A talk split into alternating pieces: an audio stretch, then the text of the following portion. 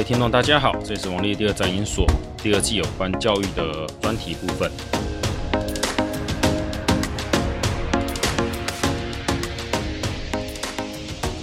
上一期提到说哦，小孩子怎么教，在讲幼稚园的部分哦，因为这个这一集播的时候，幼稚园片子比较提早放上去哈，所以正好可以回应一些朋友的问题。如果你问说，到底我们这个教小孩是教教成绩还是教人格啊？我必须说，这是一致的。网络哈给了大家一种很奇怪，就离群值的放大效果。哦，这个可能讲的比较不容易懂，就是他会把少数的极端放大，然后呢，让你觉得好像这个数量很多。这什么意思哦？就很像说，台北今天有个案例，新北也有一个，每个县市都有个案例。媒体如果每天报一个，从台北一路报到高雄，再从台东报回宜兰，绕一圈，你就两周的时间都围绕在这个新闻上，就会觉得，哎，这个案例好像很普遍，但其实每个县市才一个啊。我的意思是说，哈，小孩的成绩跟人格有没有关系？我可以跟各位讲很明确，有正相关，但正相关代不代表绝对相关？就是人格好的成绩一定会好，成绩好的人格也会很好。不会，不是，但是我可以说，大部分的情况下，你的品格品性好的人，成绩通常也不会太差到哪里去。这不是反过来说，成绩差人品格就不好。我只是说，锻炼品格跟锻炼成绩这件事情会不会有个正相关？有，也就是在培养读书的这个过程中，哦，正确的讲法是，培养怎么正确的读书的过程中，如果你的带法是正确的，通常这个小孩子的品性品格。或至少他的为人处事上面会比较偏向好的正的方向。我再讲一次哦，这个是统计整体很大的现象。你如果问说，哎，为什么我家小孩他的同学不是这样，成绩很好，个性那么差？呃，特例啊，只是这个特例到底是占百分之几趴，我也不能明确的讲。毕竟这个品格怎么判断，品性好不好，这种东西怎么判断？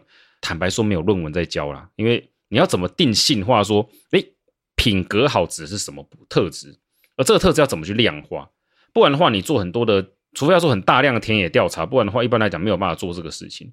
问卷调查其实我也知道没有用，然后这个 在学校教过就知道，没太多那个老师写论文，就大家帮个忙回答一下，所以那个参考参考。如果你问我品格品性为什么会有差的话，我觉得是。因为在训练读书的过程中，一个很重要的一点叫一点叫做能够坐下来静下来。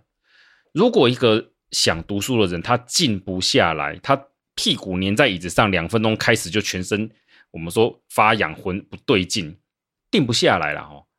他当然书读不好嘛。但反过来讲，在透过这个过程中，其实小孩子的心性会比较沉静下去一点，比较能够训练成就是你讲沉稳也好，比较会先想一想也好，你说。就是不会太直觉，我想到什么就做什么了，好这样子，比较会去想，比较会去思考。而他这个求学过程中，如果遇到好的老师、好的教法，比较会教的老师的话，他也是比较能够快速的抓到我们未来说新闻啊，或者我们很多讯息的重点，也比较不容易被骗。我再讲一次，强调这真的很重要。我在讲的是个大概率的现象，就是通常你在培养这个过程中，品格会被培养出来，天性比较善良的人。他也比较容易被你说服，坐在椅子上。那你说邪不邪恶，会不会听话？这个我也不能跟你保证，我只能说正相关，而且是有相当的正相关性。但你说是很非常大，七八成都如此，我也不能跟你保证。这是个人的感觉，跟我向来的习惯，还有我看到的结果。一个能够被训练到坐下来听话哦的人，通常他也不会歪到哪里去啊。你把它想成保底啊，十连抽保底也是可以，就是。这种训练法，训练你读书，顺便培养心性的这种的，算是什么？读书啊，这个叫做教育啊，带小孩的方法，至少教出来的不会歪到哪里去。第二个重点是我希望跟大家了解这种离群值现象，还有一种就是，通常网络大家会出来讲的是很特别的，还是很普遍的现象。大部分会抱怨的都是抱怨少数的，不会就是没有会抱怨一个他们觉得很普遍的现象。所以呢。有一件事可能大家可能不了解，通常老师的小孩成绩都不错。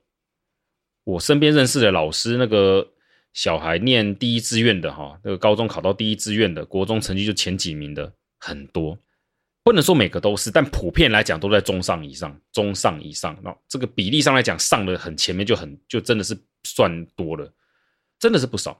或者说，你把老师这个族群的小孩拿来统计，就会发现他会比一般外面非教师哦，非教师职业的家庭，他的表现会比较好一点。不过这也是废话嘛，因为你也知道，这个爸爸妈妈是老师，回家可以带，可以教，也比较有经验，相对来讲，当然会比较容易教出好成绩的那个小孩。但是你们在网络上面看到所谓教养大师，什么成绩，什么考试专家，是现任老师。教教几十年的老师，自己小孩成绩很好的老师那一种出来讲的很少诶，为什么？这个很简单，因为这些老师会觉得这需要讲吗？这个很重要吗？这有那么厉害吗？这有那么厉害吗？啊，大概这种感觉，很多老师会觉得啊，这教法不会特别啊，盯着他坐下来写功课，这很难吗？学校老师如果十个八个小孩，我同一时间内，如果大家都有生小孩，都有学生，都都在念小学、念国中，因为大家都这样教，所以不会有人觉得有什么特别的，就不会看到网络上有这种老师跳出来跟你说：“哎呀，我跟你讲啊，这样才是对的。”他会觉得讲这干嘛？而不是大家都应该这样吗？对，大家都应该这样，但实际上并没有。我前面讲这么多，还不进入什么教小学的主题，教小怎么带小学的主题，其实是因为哈。我希望大家了解到，统计上面来讲，这叫叫什么？我忘记有什么专有名词。这种偏误其实是在各行各业都会出现的。通常会教的人不会出来讲理由，也只是因为他觉得这有什么好说的，而不就这样吗？太普通了，普通到他觉得每天盯小孩功课这件事情，难道是很难的事情吗？他没有想过，大部分的蓝领家庭的劳工哦，做不到。通常。刚毕业没多久的新进教师，或者说我们说那种，就是我见过几个，他真的不理解为什么这种蓝领家庭小孩无法做到说，哎，他爸爸妈妈教点功课，真的做，真的是想象不到。但是几年就会了。OK，所以我们来正式讲一下怎么样教小学的小孩。我试试看能不能尽量不要拆开来了哈，就是把这个叫做拆成说好几篇，看看能不能今天把它讲完。好，先跟各位讲一下，以。幼稚园刚进入小学的学生来讲，他一半的时间是在学校，一半的时间会在安亲班。所以，通常在这个情况下，我个人会觉得你们，因为大部分家庭应该家长都不会自己在家教，都是丢安亲班，所以应该要慎选。我们先讲学校好了，你要怎么挑学校？我认为公立学校就可以，你不用刻意说什么一定非得要到什么私立学校去干嘛。我个人觉得还好。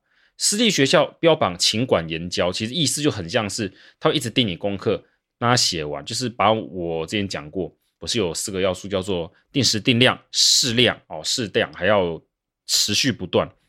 基本上私立学校在训练学生时都会遵守这个原则去做。当然有的学校很盯啊，看导师怎么不同，但通常这种有点口碑的私立学校比较不会犯这种错误。那为什么我反对说不是反对，应该说。我没有那么支持，我说公立学校最好的，理由是人格成长。私立学校会分，有些还会分班，这其实有点像我们过去叫做能力分班。那我也不会演讲，有一些一路私校上去，家里有钱的，他给你盯到了高中，那种人的个性我有见过，我真的觉得这种人未来长大是祸害社会，他完全是对人的关心跟关注是非常的差的，他也不知道基层发生什么，不是基层是。家里是做生意的，做还蛮大的，他完全不知道基层员工在干嘛，他甚至觉得那又如何？那已经不是奢侈浪费可以讲，是他完全没有感觉，没有共感。这种人以后出了社会，让他掌握权力，让他成绩怎么讲，掌权也不大对，他不见得会当政客。就是这种人其实危害会比较大一点，不见得做好事，但做了坏事可能更严重。但在公立学校，第一个是现在常态编班的情况下，我讲过很多次，你的小孩在人格成长上比较均衡。他会遇到很多很多不同的同学，成绩好的，成绩差的，各行各业都会有哦。当然看看学区啦哦。如果你的学区是那种蓝领劳工为主的学区，我觉得你可以考虑，真的可以考虑一下，不要换。如果你真的很在意，因为学风会影响。一个全都是偏蓝领家庭的那种的学校，这也没有办法，那个学区可能就是这个样子。你的小朋友，就算他给人家好好教，进去之后，其实真的是有。比较可能会歪，或者是比较不想读书，因为他看到的世界，大部分的同学都不都没有在读书的。我也不能说这一定是错的，只是这要去判断去判断，但是没有那么夸张啊，哦，没有那么夸张，除非这间学校那个声名远播，公立学校就是真的有烂到我们暖干五存这一种的。不过我的印象中应该不多，哦，通常这边都会被重点整理，哦，教育局去下去修理的。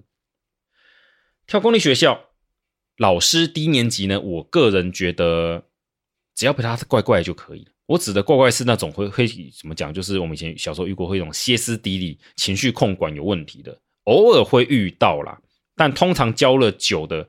小学，那现在小学来讲，一般来说，他们也不会太让这种情绪控管有问题的去当导师。理论上来讲是比较不会有这个状况，但是也不要因为如此就把所有的工作丢给导师，因为现在教育上面来讲很在意叫做跟家长的联系，所以一定其实也小学应该也会做，就是一定要有爸爸妈妈其中有一个人当做常识哦，随时跟老师做保持，像用赖为主嘛，哦，叫做社群软体的保持随时的联系，一定要有，有问题就反映。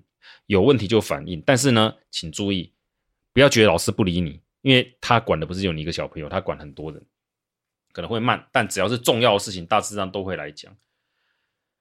这是在学校内，那我个人会觉得成绩嘛，因为现在学校不会，公立学校不会盯功课，好，再讲一次，私立学校是另外一回事。公立学校不会硬盯你功课，好，要求你东西写完干嘛的，我觉得就会跟幼稚园一样，因为小学才刚开始，加减法有练，好好写，有额外再练一点题目就可以。你的字不要强迫他写很好，抓着他的手，或是看着他不要用力，均衡的施力练好字也可以。A、B、C 这种现在重视双语嘛，英文要会念，认得出来，不要 A、B、C 都不会念，慢慢这样子练下去，不会太差。至少那上午好，那半天在学校是如此。各位比较在意是人际关系的发展哦，其实我像我小孩其实有点不是很好。哦，他这个太浮躁哈，不过我觉得可能把他生下来个性就这样子，这个我也没有办法，只能慢慢磨啊，慢慢磨。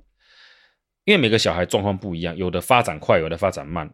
我也跟各位讲一下，好像说人类的大脑神经的发育的哦，到了十二三岁之后还还可能会成长，不是一点点，还不少人。所以呢，成绩差，他可能只现在跟不上而已，可能明年。他的饮食啊，吃得不错啊，怎么样？哎，突然之间大脑神经连起来，他就懂了。这种现象在小学、国中阶段常常发生。突然这个小朋友怎么过了个暑假、寒假回来，突然就哎，怎么表现突然变了？数学什么东西都最明显，反应变快。做了什么事，什么都没做，为什么？其实就神经科学来讲，就只是大脑 神经接上了嘛。我们说线接通了，瞬间就通了。为什么？不知道，就这样。人类目前还无法解释这个现象，哈，不知道怎么回事，所以好好吃、好好睡、好好玩，就是保持一个这个比较稳定的发展就可以。重点还是在人际关系这个培养上，尤其像现在很多小孩是独子哦，独生子女啊，这个问题会更严重。幼稚园开始就要注意了。那接下来问题是，为什么我说我会就这样讲？是因为大部分都会送安亲班，安亲班一定会盯小孩的功课，一定会盯。如果你很担心，那我建议你挑什么就好。连锁班系像吉德堡，那有些像北部比较没有那么大连锁，像什么？诶，我记得那有什么玛丽安是不是？哦，那像有些老牌子的也开始去做小学部也可以。为什么连锁班系的这种的叫做什么安亲班可以选？就至少不会差的意思。他们会有共通的教材跟教法，挑选老师哦，我们说奖惩干嘛都会很一致性。简单讲，你不大可能会遇到说这家安亲班，因为他的老师就他的亲戚，所以就算教的再烂，他都不会让他走这种现象。他们会有比较良好的叫做管理制度啦，这么说。而这种连锁班系付的薪水，相对一些比较偏哦，比如说个人开的比较小的，也比较好一点，所以老师的素质相对也稍微比较高一些。所以在这个情况下，其实如果你有挑这个东西就还好。如果你真的不想，那我建议你就要去看去挑。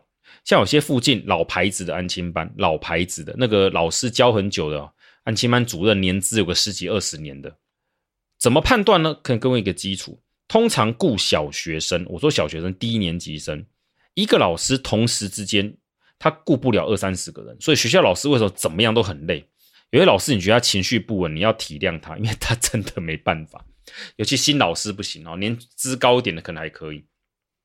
安亲班现在也不会到太大，那现在有规定哦，几一个老师只能带几个这种有这叫控管的情况下，通常啦，我个人的经验是这样子，因为我以前带过啊，我补习班我碰过新来的新来的那种的老师，他一个人他的注意力同时大概只能顾到三个到四个小学的小朋友，就这个人功课，哎，这个没写，这要这什么啊？那个加法不对，你要错，这个我帮你改，在干嘛？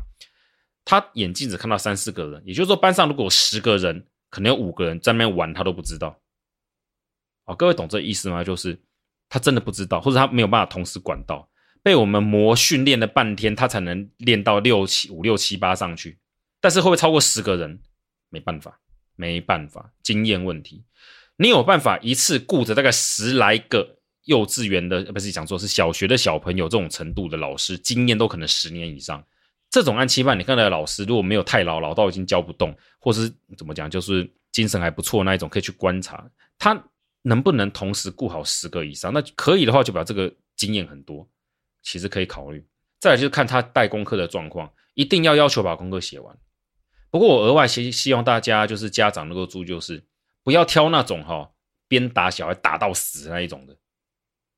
连锁班系不会啊，但是有些安亲班还是会拿棍子打手心哦，还是会。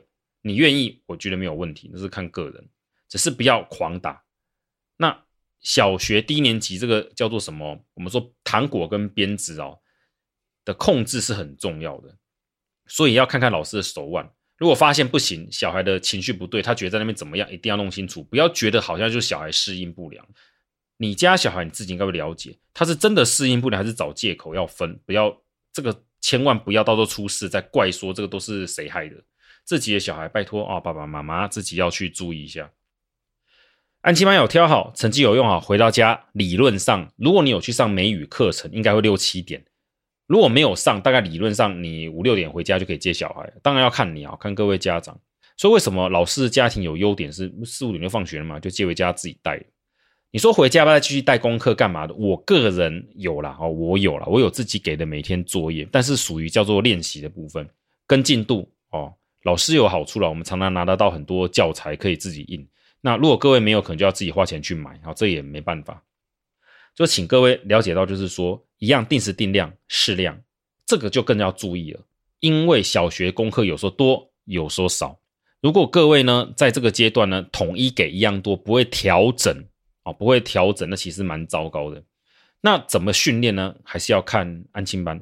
安亲班大部分会照进度，通常会买成卷，就是一般康轩、翰林那种的成卷的国语啊、数那个什么数学考卷，通常都有这个定时啊，每天定期这样写。其实我个人觉得有写一份就够了。你要问问看，因为像我以我也干过这种事嘛。哦，就是安亲班买一个国语，我也买了一个国语。哎，怎么都是翰林版的？哎，撞到！哎，小孩一写都一百分，怎么这么厉害？一写过。哦，所以 不要干这种事情。如果你要这样，如果你很坚持要练题目，买别的版本，不要撞。其实我是觉得不需要一直这样反复这样练哦，练一模一样的东西。如果要的话，那我会建议就是说国语多看一些书，多看一些书。就是可以跟他讲，哎呀，那个既然你在学校都弄得好，那幼稚园以来都有写字练字的嘛，哈，那就不用了，我们改成读书，什么读书？你跟他挑嘛，挑故事书，没有注音的书啊之类的。啊，我家有很多的百科全书类的东西，又是什么什么杂志月刊，就是你们各位应该小小学那个，我就摆在那边让他看，反正你去看就对了，不要玩，你要看哪本都可以，放心，只要你的东西累积摆在那边够多，小孩自己会去看。但是这真的要控制好，家长一定要了解到什么叫做每天持续不断这个道理，就是你可能给他一个时间，比如说，哎，每天固定吃完饭、洗完澡，弄弄弄，八点钟，好，到九点前这个小时写功课时间。他如果哎很快都弄完了，剩下三十分钟怎么办？来那边都是书去看，只能看那边的，不准给我看，比如说什么漫画书，也不能改成看电视，强迫他去做读书这件事情。当然你这要看家里，我知道有的家长没有那么多书啦。所以看看有没有认识的人会给你，哦，这 个看有没有要捐给你。这我我没办法去读书，读点书来看，真的很有用。我在安亲班看过很多小朋友家里没有这种书，通通都没有。这劳工家庭很多哈，真的必须讲，这真的阶级就很大的差异。他来安亲班之后啊，他有时候反而不想回家，一回家爸爸妈妈第一个不会教他，也不管他。那他想看东西，他反而在这边才有故事书，他想借回去哦。说这种例子碰过不少。所以小孩子不是不喜欢读书，而是。不要考试，我就可以。哎，他们很多是蛮喜欢去读书、读东西的。自然的、社会是什么都没有，没有关系，那么去看。大体上是这样子。那数学呢，我还是坚持我个人的坚持，数学一定还是要练。他如果加法减法可以练速度。什么叫练速度？就是买那种速算题本让他去练，每天练个一页二十题也可以之类的。你不要觉得我这是在填鸭式教育，因为数学的基本的运算本来就是练上去的，没有练本来就不会。然后这里不要再哭什么，就是不会，不会的就是不会。如果你不会是真的看不懂就算了，是因为计算速度太慢。这个到国中我看过太多例子，它就是基础运算太慢，一直犯错。三加八等于十二，嗯，哎，等着这样子，真的这样子。平常不会，考试一级就很容易犯下。我刚刚讲三加八等于十二，不知道在干嘛，自己回来检讨发现，哎，怎么错这么蠢的题目？就是练习不够。当然，这个练习量要看各位小孩他的能力。你觉得比较差，就是模少一点。快的给他多一点，时间到了，诶，全部做完了，真的都做完了呢？请不要再给他惩罚性的东西了。假设我刚刚讲，假设我们九点前要睡觉，全部都搞定了，八点三四十分还有二十分钟，哎，给你看电视吧，没关系，多的时间可以。我希望家长们有抓到一个就是叫张弛有度的感觉哦，不要太死板，定时定量，最重要是持续不断，每天都要。小学也一样，不要给他借口。除非你跟他讲过好，生日当天不用哦。我小孩就跟我说，我生日那天我不要写哦。OK 啊，可以啊，就一天 OK 哦，没有问题。这都是在讲功课的部分哦。那人格的养成，我觉得就是一定要盯，我真的建议一定要盯。盯的意思是常常跟他聊天。诶，今天在学校怎么样了？哦，那个同学怎么样？啊，那同学好坏啊，啊，那同学好棒好乖，我想跟他，他是我的好朋友。请多注意这个东西，然后理解他在讲什么，不要他讲什么就说乱讲什么，不要乱讲话，不可以这样，不可以那样，先听他讲完，因为有可能他只是表达不好，因为低年级的学生表达一开始不见得是非常的好的，就只能请家长磨了哈，自己儿子、自己女儿、自己的小孩，拜托不要把教育的责任全部外包。我在这边也跟各位提。虽然讲到少子化、生育率低很多，这个干嘛？哦，像我家就一个，我们可能没有什么资格讲话。可是我看过很多小孩，这个叫做生，就是会不会生小孩的？我觉得通常会愿意担责任的人才会，那种很优先想到自己，觉得我就是什么都不想担的人。因为我现在有学生已经结婚生小孩，我就发现，不管他以前成绩好、成绩坏，成绩好的因为读书，他现在还在念硕士、博士的，这个就没有嘛。但成绩差的可以去看，已经出去工作了。通常比较会愿意担负责任的人，不管男生女生，比较快结婚跟生小孩，比较容易面对啦，比较会去面对啦。那我我 我有学生看脸书不不面对，整天在抱怨社会，就是我们讲那种，就是有没有讲说小鸡啊，就是整天抱怨什么那个不公哪个不公，所以导致他现在没有这个没有那个，什么都不好，怪别人。我当然不是说不用去监督政府或干什么，只是。小孩责任心培养的越快越早，对他未来是有帮助的。不要把责任外包，让他早点明白读书是自己的事，是自己的责任。就算是拉哎这样讲，你让他练到这个程度，以后他不要了，那也是他的事。他至至少哎至少知道该为什么要这样做。低年级大概是这个样子了，中年级之后开始会有些问题，因为中年级之后哈开始可能有人晚上会比较晚回家，因为。中高年级，他们待在学校整天课的时间开始会慢慢加嘛，好，到国中就全部都是在那个整天整天课，所以安亲呢开始会有家长觉得很可怜，不要待那么久。那安亲为了要把功课盯完，所以开始会很急。所以如果小你的你家小朋友如果他没有办法在小学低年级的阶段养成自动自发写功课、定期定量，他自己也知道该写的习惯，他开始会面对到一个问题，就是他功课写不完。一直订正，一直错，恶性啊，这叫做恶性，这什么恶性循环？他会越来越糟糕，越来越没有自信。人哦，为什么觉得玩游戏很快乐？因为有回馈嘛。哇，打完一只有经验值哦，变强哦，变厉害哦，有又有更好装备，更炫。你没有回馈机制，人是玩不下去的。你玩一个游戏，从头到尾都在撞壁，这个 有那么 N 的人吗？这个 看你玩什么游戏，不过大部分人应该是受不了。我的意思是说，你让小孩在写功课、读书的阶段中，你都给他负面的、没有正面的回馈，其实他会做不下去。回馈不是钱，也不是游戏，给他什么考一百分，是他发现我读书，我考成绩考得好是快乐的，我成绩不错，我好像有赢别人，是件蛮开心的事情。我指的是这种回馈。如果没有做到这一点，后面路很难走下去。当然，我不是说赢过别人很好，但是他能不能从求知学习中的求知得到快乐、成就感啊？我又学会了一件事情呢，我更懂了一些事情了。小孩子是天生喜欢学习的，我没有遇过哪个人是天生厌恶、痛恨学东西的，那是因为他们讨厌考试而已，这要分清楚。因为人哦，面对考试成绩差，那个负面的情绪啊，我好差，我好笨，我考不好，负面情绪一上来，久就逃避，逃避了，恶性循环，开始说自己笨嘛，我就是笨嘛，我就是不会读嘛。大部分我看到的中到中学之后，这种不读书的学生，其实都是在小学就否定自己的。他的资质真的很差吗？也不见得。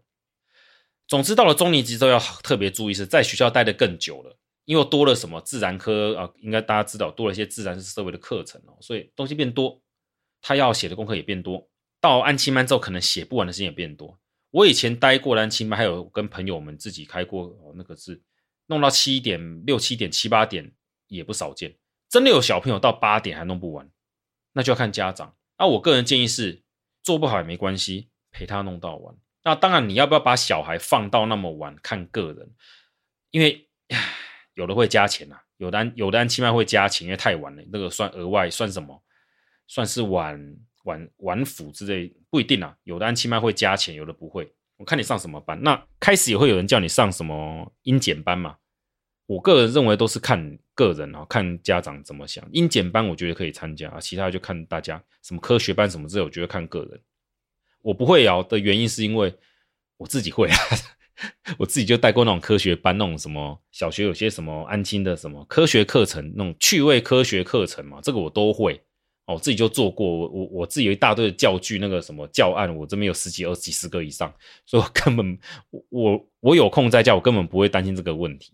但是呢，不是每个安亲班都有，所以如果你自己没办法来的，你也没有办法教的，那就拜托去找会的。哦，不要自己来，教育毕竟是个专业，所以呢，到了中年级之后，哈，我还现在没讲高年级，高年级是接近国中，是另外一件事情。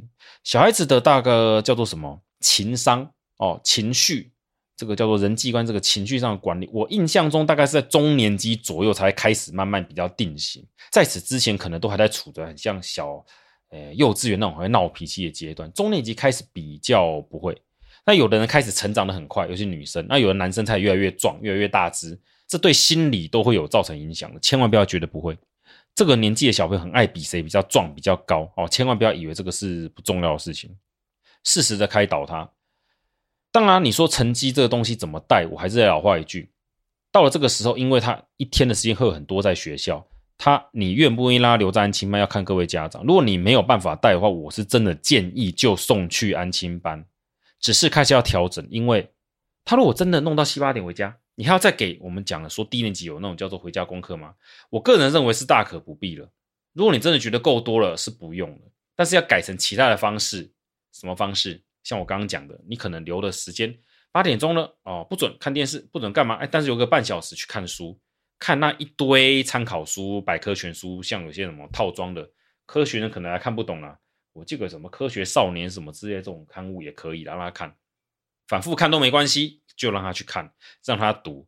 一句话，养成屁股粘在书桌、椅子上的时间，那种叫做什么？我们叫做训练他静下来、坐下来看东西的能力。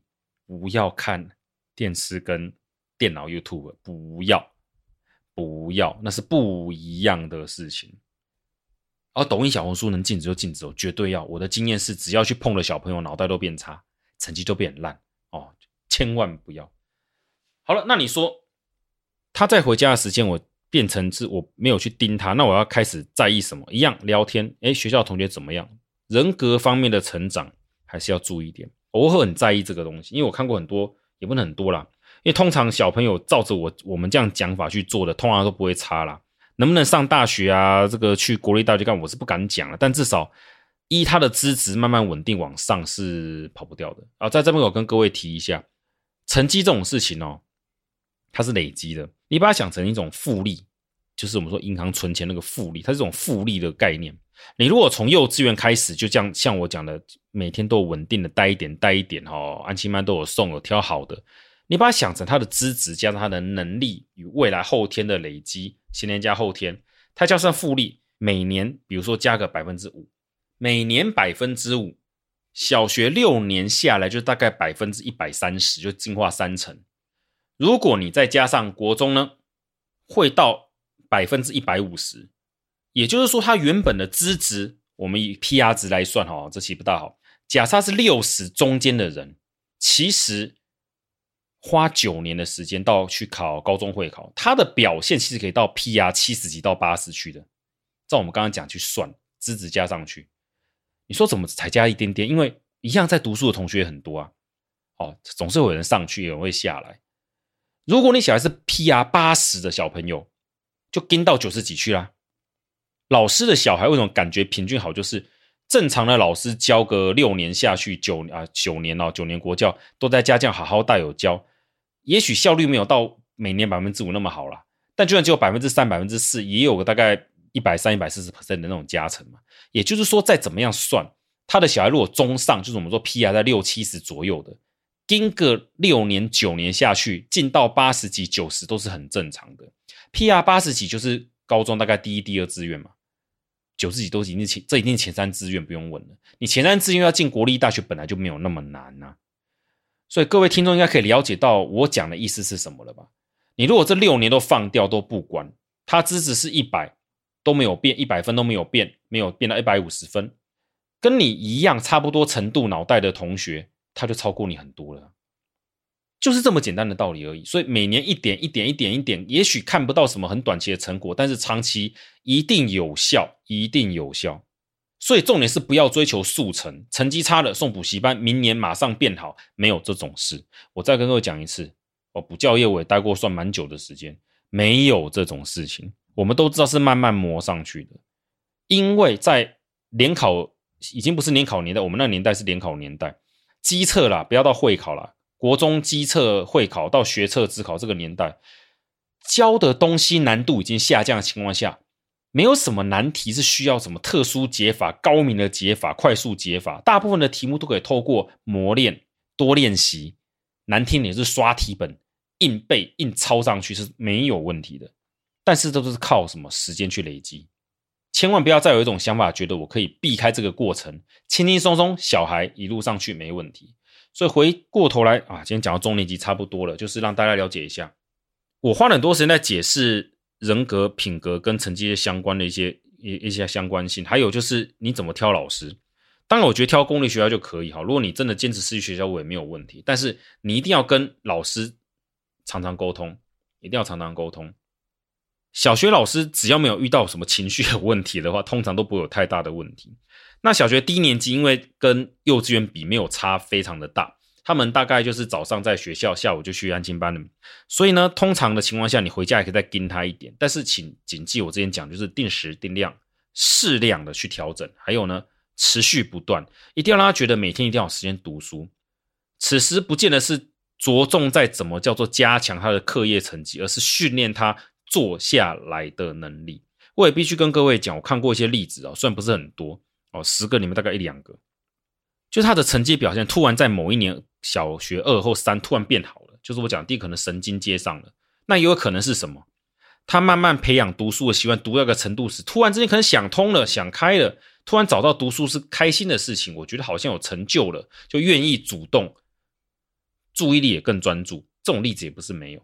那有没有掉下去的例子？有，就什么都不做，摆烂。到小学三年级开始拉开差距，好，差距拉开，他可能本来也没有说很聪明，我们说大概是中段程度的人，发现他怎么追都追不上同学，完蛋了，因为他就开始放弃，因为他觉得没用啊，没用啊，我没有用啊，我怎么读都没有用啊。其实不是你读书没有用，是过去大家在读的时你都没有读啊。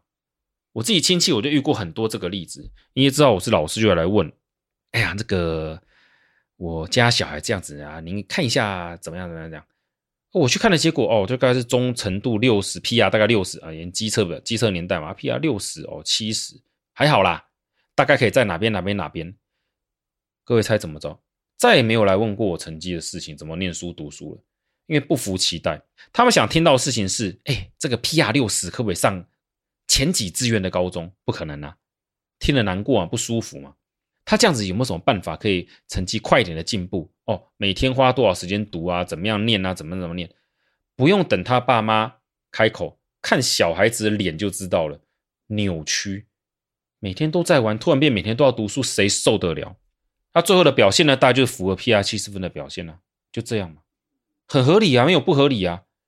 但是你说我亲戚想听到是什么？有没有快速解法？题本找哪家补习班？建议去哪边？马上一飞冲天？为何相信这个？我觉得各位最近哈看这个，我们说今年的谣言，应该也知道这种特性是什么了。他们有拿补习班的宣传来看，可以啊，一年之间冲那么高，为什么不可能做到？嗯，我能说什么？特例啊！重点是那补习我拿来看榜单。我我榜单看，我会看一些眉眉角角，就是他到底是哪些学校的学生，平常表现、各表现，我都去看。看起来就是这几他的小朋友表现平均值就在那里啊，偶尔出现一两个很厉害的人，这个本来就特例嘛，发生什么情况我也不知道。你怎么可以拿来当做普遍的标准？所以回到今天的整体来讲哦，这个嗯，高年级下次吧，小学中低年级。怎么去带的话，我个人的建议，好，这安亲班还有自己碰过的经验是，就是一句话，一样维持之前讲的定时定量、适量且持续不断，只是不见得是纯粹在练习写东西。因为小学低年级还好，因为回家时间可能比较早，中年级之后开始就可能有人会在安亲班一路带到可能六七点或七八点哦。这个例子不是没有，就算他六点多回家弄弄干嘛的，吃个饭、洗个澡干嘛，也可能到七八点去了。你再给他一个小时的时间，可能就太多。再加上，如果安亲班你找的是有口碑的，还不差的，已经在盯功课了，也确实有在盯功课，而且还有在给考试，都一切照进度。那么，除非你真的有额外的要求，觉得他成绩不好，我要再盯。不然，我的建议是，你去加强他不好的就可以。例如，他数学真的比较不好，那你回来的时间就多那二十分钟是练数学就好。他国语很棒，就不要再练了，反正学校够就可以做补强。再来就是怎么样读书习惯，这个我就没有办法。你要去借书，看有没有亲戚有一大堆百科全书，那种小学生看的各种的故事书也好啦，有趣的那种漫画、知识漫画也可以，我都没有意见。就是强迫他一定要有个时间是专注精神的坐在那边看书，养成屁股黏在椅子上的习惯。不能打电动，也不可以看 YouTube，看什么电视都不可以，一定不能不能去替代。你可以让他做完这件事情之后，OK，好啊，这个有看完啊，就这样子嘛，去去看个电视之类是可以的，但千万不要放着不管。好，到中年级之后，因为我刚刚讲这个时间问题做调整，你可能就只能这个样子。但是呢，一定要让小朋友养成我刚刚讲定时定量、适量、持续不断的概念，每天都要读书，每天都要读点东西，因为哈。还蛮多的，成绩好的小朋友，很多人在这种在小学阶段就已经找到读书的乐趣，不见得是成绩一百分赢人家很爽哦，这个不见得，而是他发现读书可以学到很多他不知道的，或者是他发现我想知道什么东西，我可以透过读书找资料，找到我想要知道的东西。当他把这个转化成一种手段跟工具时，你就成功一大半。后面放着不管，他自动自发的几率就很高。那当然，这个心性的问题，我再强调一次。哦，避免大家误会，我必须再强烈的更正、指正、重申一次：个性品性好的人，他的成绩通常也不会差到哪里去。成绩好的一定会品性好吗？是不见得。哦，这是正相关，而不是必然的事情。为何呢？因为在读书的过程中，如果一个小朋友能够训练到坐下来稳定下来，他们心性本来就比较沉稳。一个品性，诶，品品性一个性格比较沉稳的人，然后是他的习惯比较能够沉稳看事情的人，他当然比较不会冲动嘛。能够先想一想，谋定而后动哦，做到这个的人，当然他的个性慢慢慢走向我们说比较稳定，当然比较好一点嘛。当然这要看个人啊，我不能说每个都这样啦。哦，光我自己小孩就讲他个性就是比较 个性有点机车嘛，那是另一回事嘛，然后只能慢慢磨了，我也没办法哦。我没有什么特别的话，可以一次瞬间的把它改过来，没有办法。老话一句，稳定的、持续的、缓慢的，但是每年啊，不要再每年了，每个月都有持续的缓慢的进步就可以。累积六年下去，光是一个练习数学，可能啊，每天练两题、两题、两题，你就比没有练的同多多少啊？当然，我只能保证这样做法能够不会差。PR 大概说六十届六十几变七十八十。七十几的变到八九十，八十几的保证到九十几，九十几的保证你上建中北一女哦，这样可以。但是我能不能让六十变到九十？我坦白说很难呐、啊，非常的困难。让 PR 三四十人变到七八十、八九十，做不到，做不到，做不到。因为你到小学之后，你成绩在非常后面，那个整个人的性格还有他的叫做信心，都已经受到几乎是定型的影响下，再拉上去其实非常的花时间。简单讲啦，他如果过去几年都没有读书，晃在那边，挂在那边，你现在开始读，脑袋又没有特别好、特别的资赋优异的情况下，你当然得花更多的时间补回去。没办法，最后跟各位家长哦，有听的家长或者师长们再表达一个概念，就是小孩是自己的，小孩是自己的，教育的责任、义务教育外，家庭的教育、社会的教育不要外包，这个责任是自己的，请各位家长注意，他是你小孩，不是老师的，不是我们的，我们可以给你建议，但他毕竟是你的孩子，不是我们的。真的到了什么程度，老师可能会放弃他。但是如果连家长都放弃，那说真的也没有什么用。所以无论如何，请记得，孩子是自己的，有些责任是自己的，该担的就是要担，该去做的就是要做。谢谢大家。